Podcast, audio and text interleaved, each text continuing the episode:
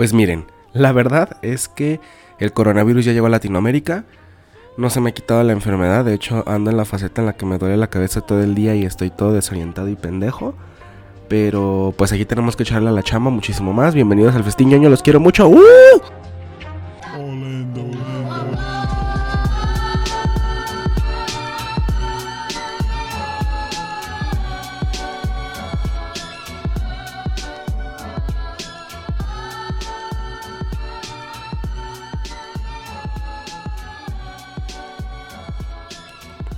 ¿Qué tal, este chicos y chicas? Perdón, RIP a, sus, a los que traigan audífonos por mi gritito de guerra. muchas gracias por estar aquí en el episodio 10. Creo que es el episodio 10 del Festín ñoño. Debería ser el 11, yo lo sé. Pero pues ya, ya contamos ese chisme. Sigo enfermo.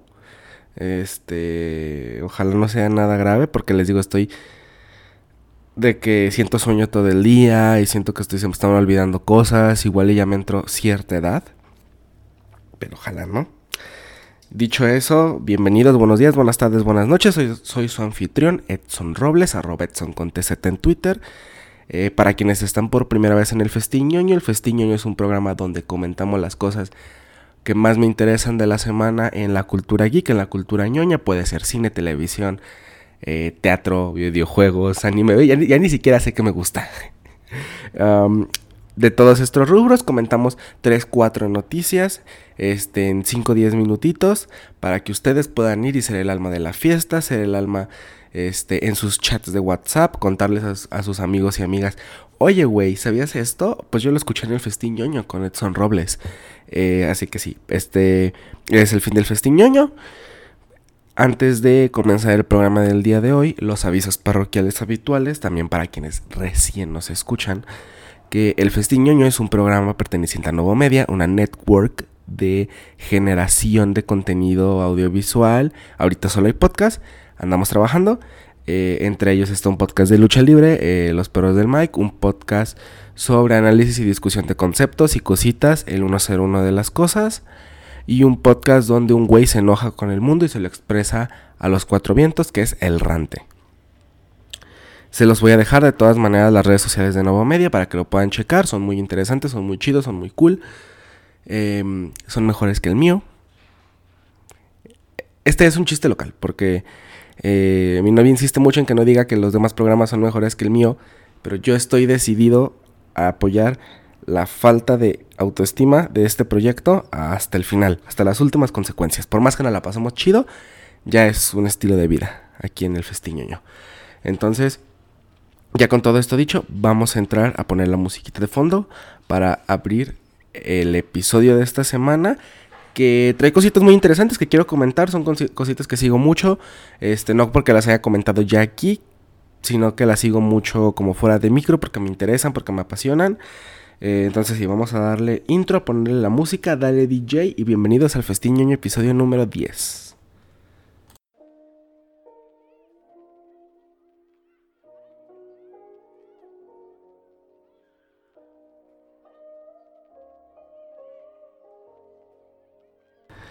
Ok, eh, vamos a comenzar. Les recuerdo también a todos que si están como interesados nomás, en escuchar alguna cosa en específica del programa del día de hoy, en la descripción de cada uno de los episodios de los miércoles del Festiñoño, yo dejo las timestamps, las timestamps para que ustedes vean de qué minuto a qué minuto aproximadamente estuve hablando de un tema en específico para que solo le echen el oído a ese. Si quieren escuchar todo, muchísimo mejor para que vayan más preparados por la vida como la gente de éxito, como los ñoños de éxito. Eh, nomás dejo eso, remarcado por ahí. Y quiero empezar a hablar primero de una noticia que salió hace dos días. Eh, que me, emociona mucho y al mismo tiempo me sigue trayendo muchísimas dudas, que fue que Microsoft acaba de dar noticias nuevas sobre las especificaciones técnicas de su nueva consola, la Xbox Series X, que fue anunciada previamente en los Game Awards allá en el mes de diciembre del año pasado anunciaron algunas cositas técnicas, principalmente lo que fue razón tanto de memes como de discusión, como de alegría, como de quejas y como de todo, fue que al parecer el, Xbox Series X va a tener 12 teraflops de potencia. Yo no sabía que era un teraflop, les voy a ser honesto, no, no estoy tan en el área, no soy tan, tan experto en eso, pero busqué qué era un teraflop. Toda esta información, tanto la información de la consola como la información de qué es un teraflop, la estoy sacando de Sakata.com, una fuente que siempre consulto para cosas de tecnología. Eh, no tanto de videojuegos, pero de tecnología siempre ayuda. Y aquí dice que el término flops, eh, entre paréntesis, floating point operations per second, este, operaciones de coma flotante por segundos, es una unidad que se suele utilizar para medir los cálculos matemáticos que puede hacer por segundo una CPU y una GPU. La representación en coma flotante es una manera de representar números reales especialmente grandes o pequeños, de manera que los ordenadores puedan hacer operaciones aritméticas de forma más rápida. Así pues, el flop es una medida que utiliza como referencia la cantidad de operaciones científicas que se pueden realizar en un segundo. Por lo general, en la informática moderna siempre se han utilizado los gigaflops, el cálculo en millones, pero con el avance de las capacidades de cálculo de los procesadores en los últimos años, solemos hablar en billones de cálculos por segundo, los teraflops. Um, hasta la actual guerra de potencia de las consolas, esta era una unidad de medida en la que se fijaban sobre todo los ámbitos científicos para desarrollar algunos de los mayores superordenadores del mundo. Estos actualmente ya han dejado atrás los teraflops y su carrera ahora va contra los petaflops. Por lo tanto, aunque todos hemos acabado midiendo el, rendimiento en flops, esta medida no predice con precisión la rapidez con la que un procesador hará una tarea. Además, no todo es potencia, y a la hora de valorar un dispositivo también tenemos que, tenemos que tener en cuenta otros conceptos como las frecuencias de sus procesadores o la memoria ROM o RAM.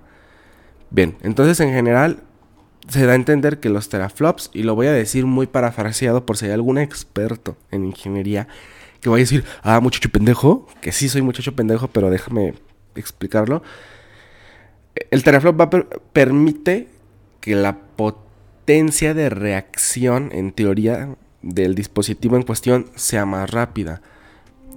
Permite generar juegos más rápido, permite que si estás generando un juego muy complicado, llámese los juegos de mundo abierto que son muchísimo más complicados por la cantidad de cosas que tienen que procesar durante un segundo, este sean más fáciles de procesar.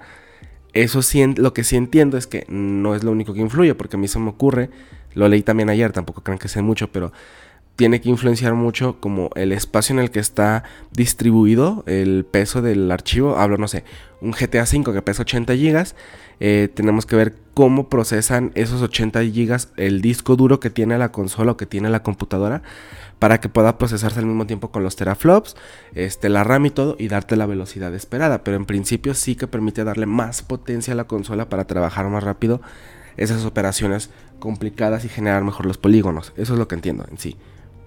Sí, pues los polígonos. Mira, yo voy a seguir hablando de polígonos, espero durante los siguientes meses. Aquí voy a estar chingui chingue con las consolas.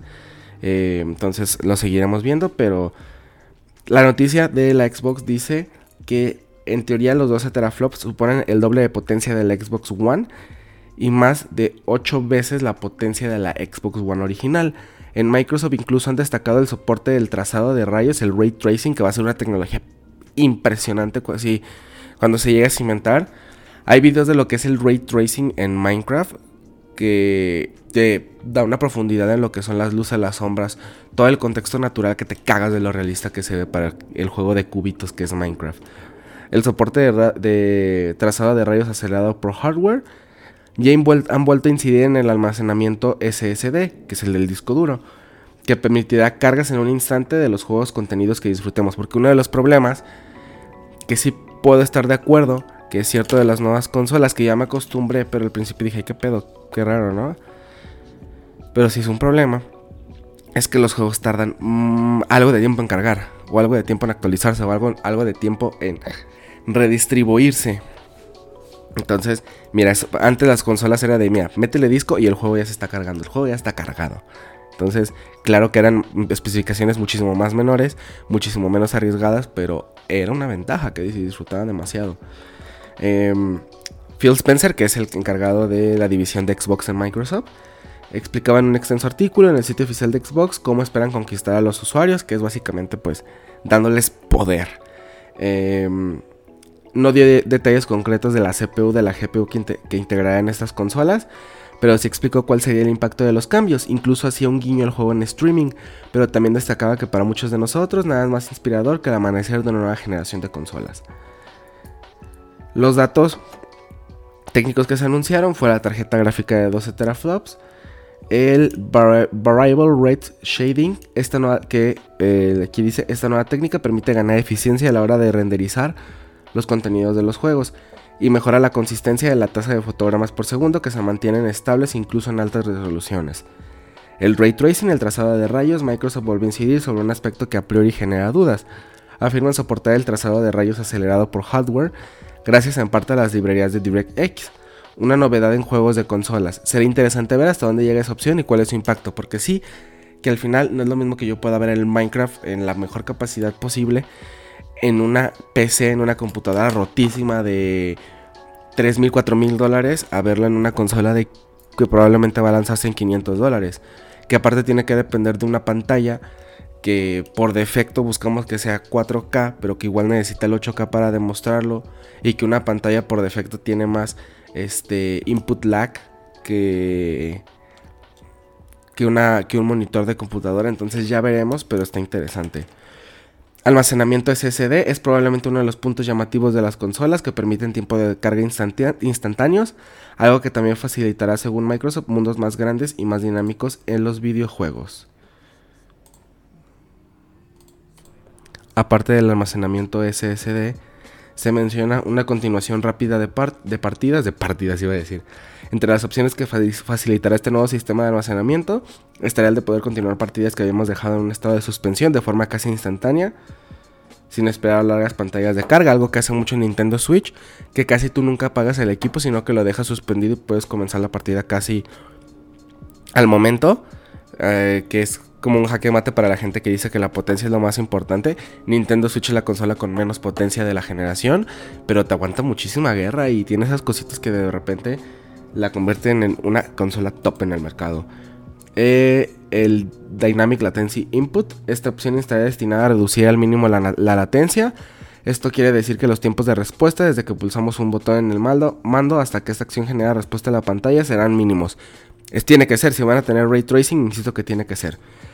Otra de las claves de la nueva generación de consolas, el soporte de este estándar garantiza el soporte de opciones como Auto Low Latency Mode y el Variable Regression Rate. Estamos hablando del cable HDMI 2.1 que permiten evitar defectos visuales durante la experiencia de juego y maximizar la fluidez. Normalmente lo que utilizamos nosotros en las pantallas 1080 que tenemos o pantallas 4K que tenemos son cables HDMI 2.0. El 2.1 se supone que de cierta manera ayuda a mejorar los tiempos de respuesta en tu consola, pero la verdad la diferencia es muy mínima y es muy dependiendo del tipo de juego y también del tipo de rubro que tú tengas como jugador. A un jugador profesional sí que le importa ese tiempo de respuesta, igual a un jugador casual no tanto. La retrocompatibilidad. En Microsoft vuelven a comprometerse con un apartado que llevan defendiendo desde hace tiempos. Spencer, Phil Spencer hablaba de que en las nuevas consolas será posible disfrutar de cuatro generaciones de videojuegos desde el Xbox original a la nueva Xbox Series X. La verdad es que esta es una de las cosas que me va a hacer determinar. Este, porque yo sí quiero comprarme una nueva consola y me la voy a comprar y la voy a disfrutar de la nueva generación. La retrocompatibilidad. Dice PlayStation que va a ser lo mismo, pero quiero ver cómo va a ser las diferencias. La que me venga mejor en retrocompatibilidad es la que voy a comprar probablemente, a pesar de ya tener una PlayStation. Smart Delivery, esta característica garantiza que cada usuario obtendrá la mejor y más adecuada experiencia para su consola en títulos que la soporten, que inicialmente serán los de Microsoft, como ocurre con el nuevo Halo Infinite, que va a salir a finales de año.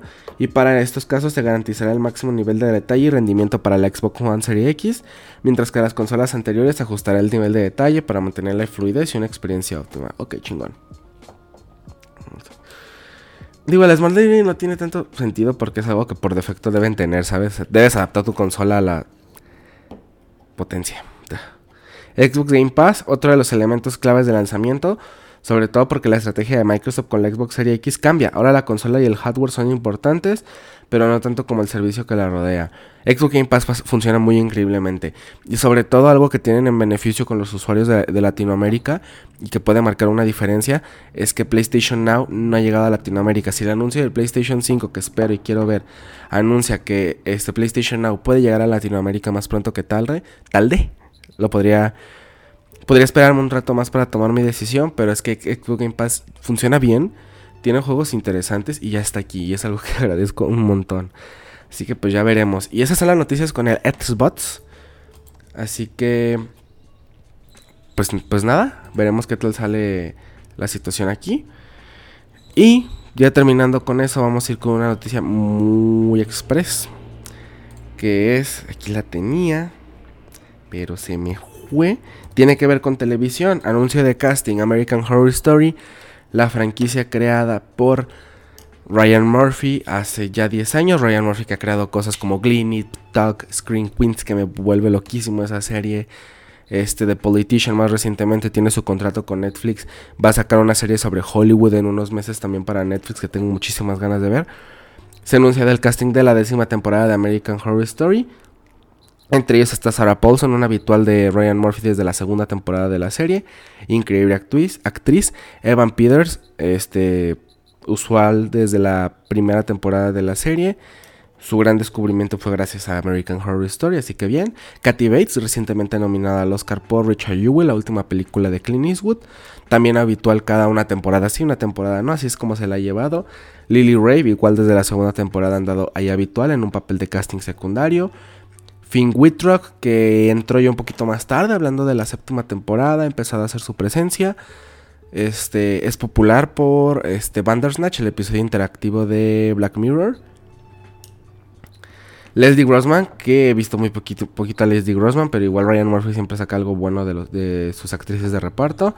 Lo mismo con Angelica Ross. Billy Lard, que es este nieta de... No, se me olvidó.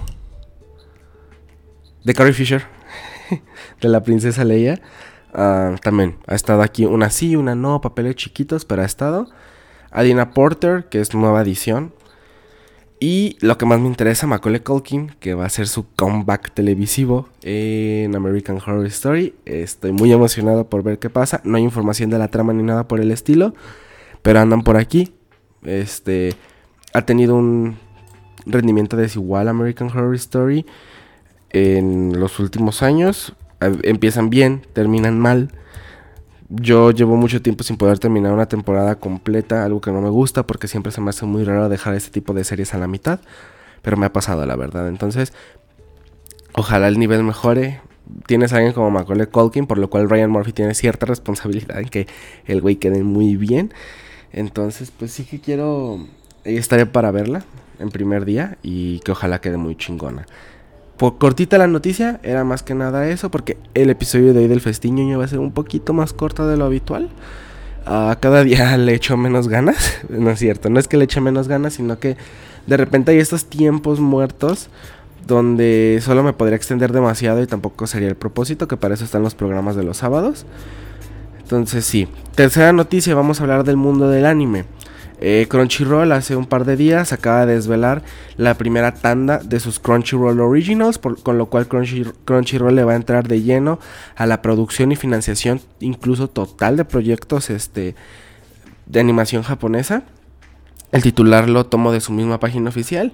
Dice Crunchyroll anuncia hoy la que será la tanda inaugural de los Crunchyroll Originals, comenzando con ocho series que abarcan géneros que van desde la aventura, la fantasía, romance, la ficción histórica y mucho más.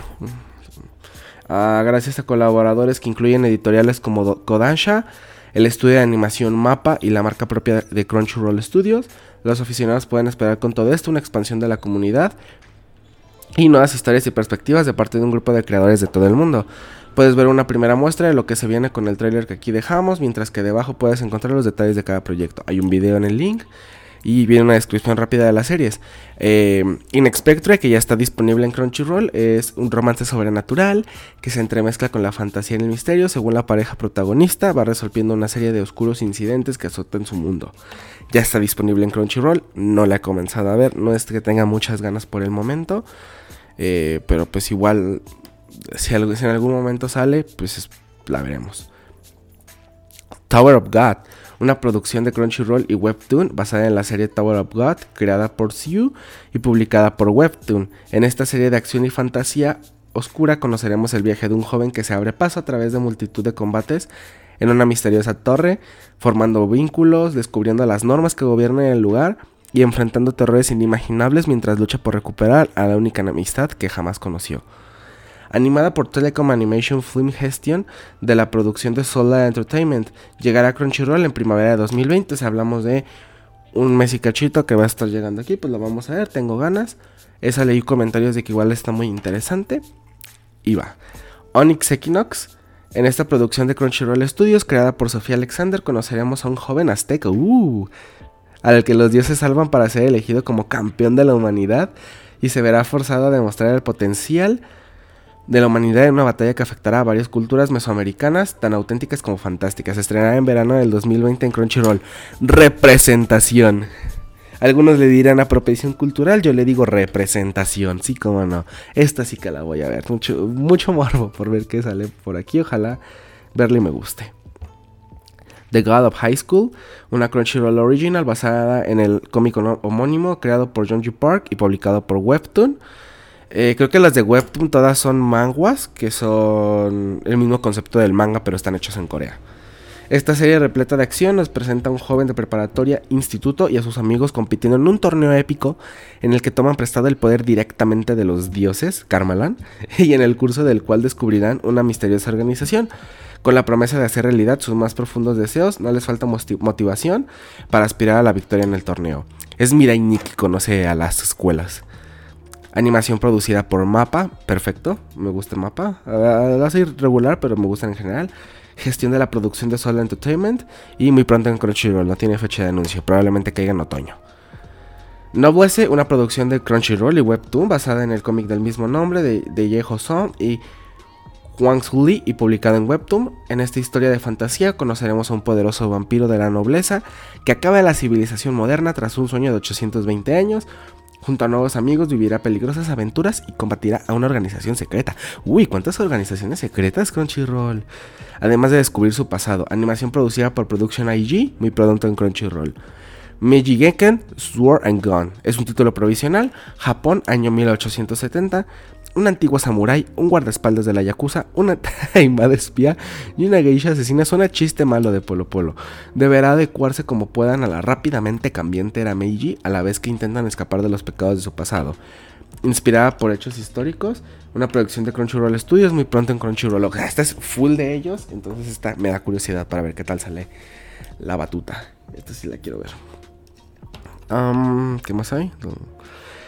Freak Angels. Cuando la civilización llega a su fin de forma brusca y repentina, 12 jóvenes psíquicos de 23 años de edad viven en las ruinas de la que fuera Londres y deberán controlar sus impulsos más salvajes para encontrar la mejor versión de sí mismos y así poder reconstruir la sociedad. Una producción de Crunchyroll Studios basada en las novelas gráficas de Warren Ellis y Paul Duffield, muy pronto en Crunchyroll. Ya, también los británicos, que otakus. High Warden Spice. En esta producción de Crunchyroll Studios creada por Ray Rodríguez, cuatro valientes chicas entrenan para convertirse en grandes heroínas de la High Guardian Academy, donde formarán alianzas, descubrirán traiciones y explorarán sus verdaderas identidades mientras se preparan para proteger al mundo de una amenaza inminente y desconocida. Muy pronto Crunchyroll. Eh, pues ya veremos. Y. Ah, es la que habían anunciado desde el año pasado. Estoy viendo las, los dibujos de los bocetos. Y ya la habían anunciado el año pasado. La gente está enojadísimo porque, ah, pinche Crunchyroll va a arruinar el anime o mamás así. Crunchyroll Originals no es la primera incursión de Crunchyroll en el contenido original.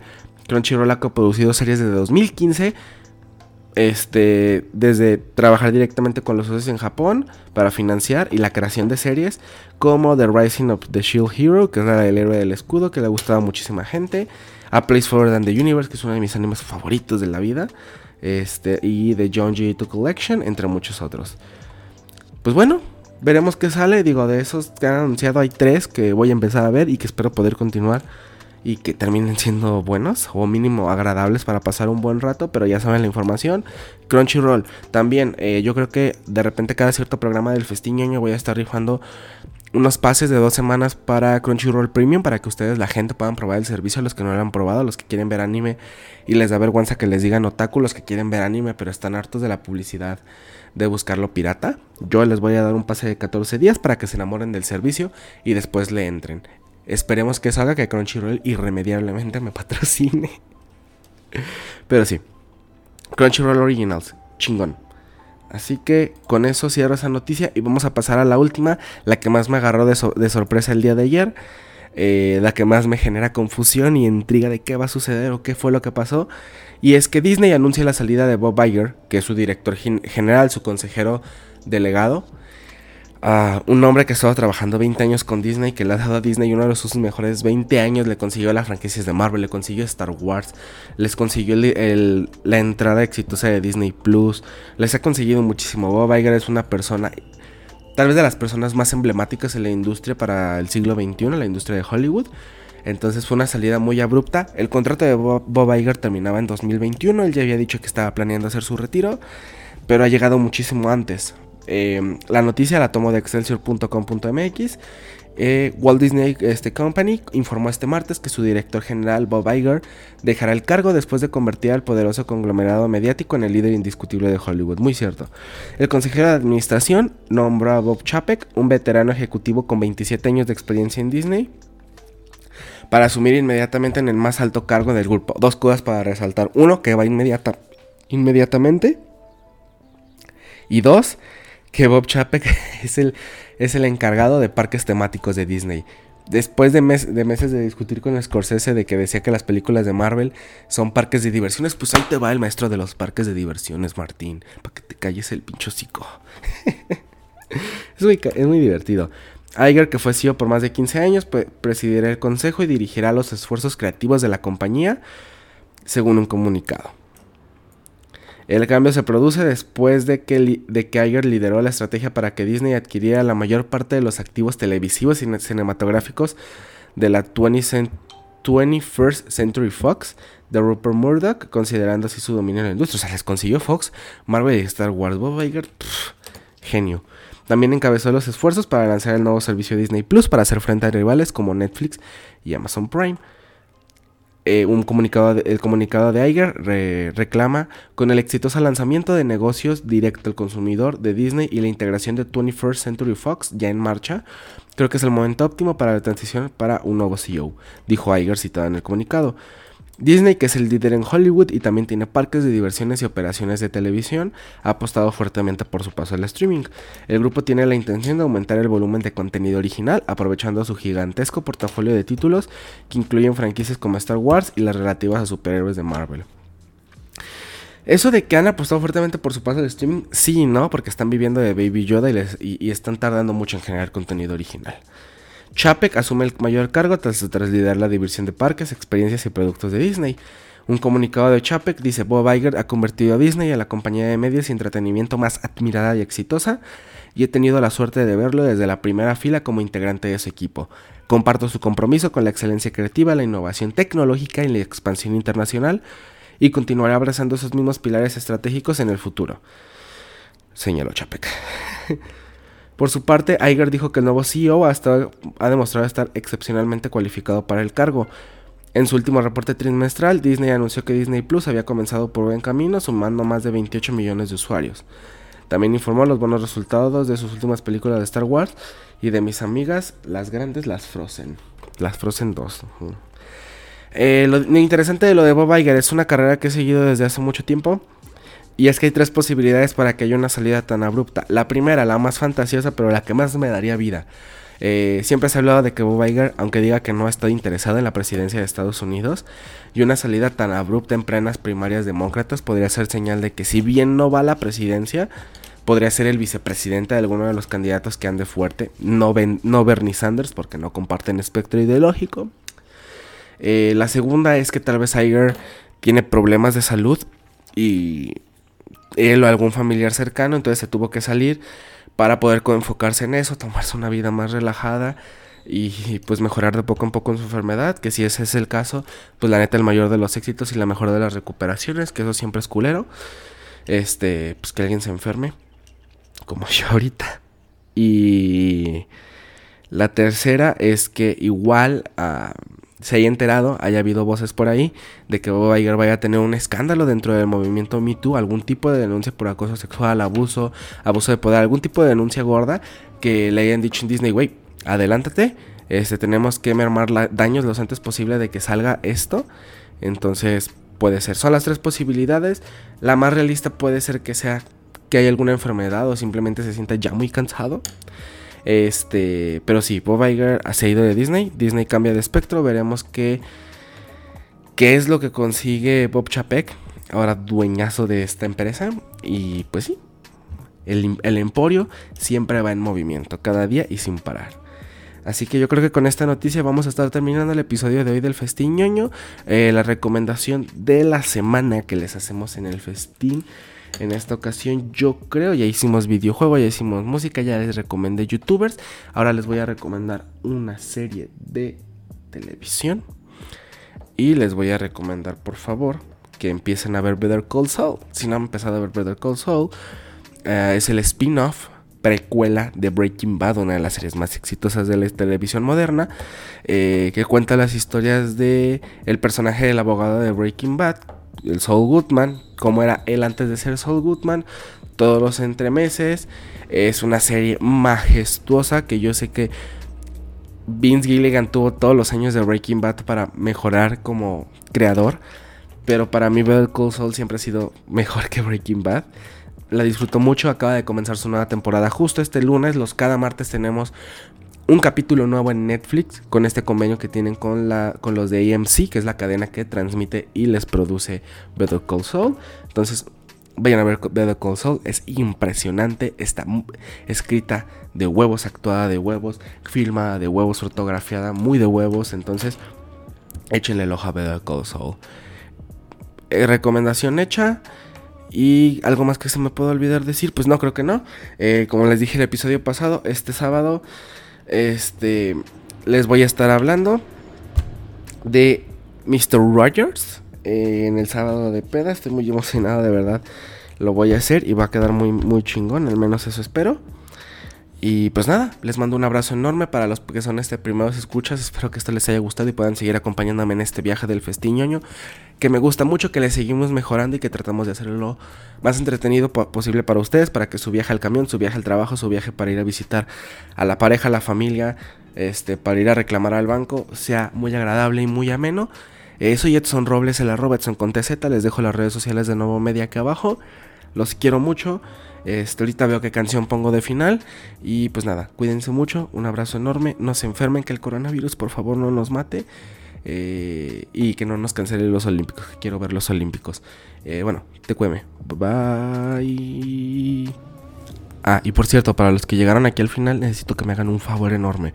Estoy planeando hacer un programa sobre la cultura en Corea, tanto en televisión como el K-pop. Entonces necesito que me manden o que me digan o que digan en las redes de nuevo a alguien que sepa mucho del tema porque quiero invitarlo o invitarla este para que me ayude a ilustrar ese tema porque voy a estar súper hecho cagada de que no sé muchísimo y me gustaría una voz que nos ilustre a todos y nos haga ñoños y fans de todo ese pedo porque Corea al paso que va, va a dominar la industria cultural y pues quiero hacer ese programa. Entonces si me ayudan los quiero mucho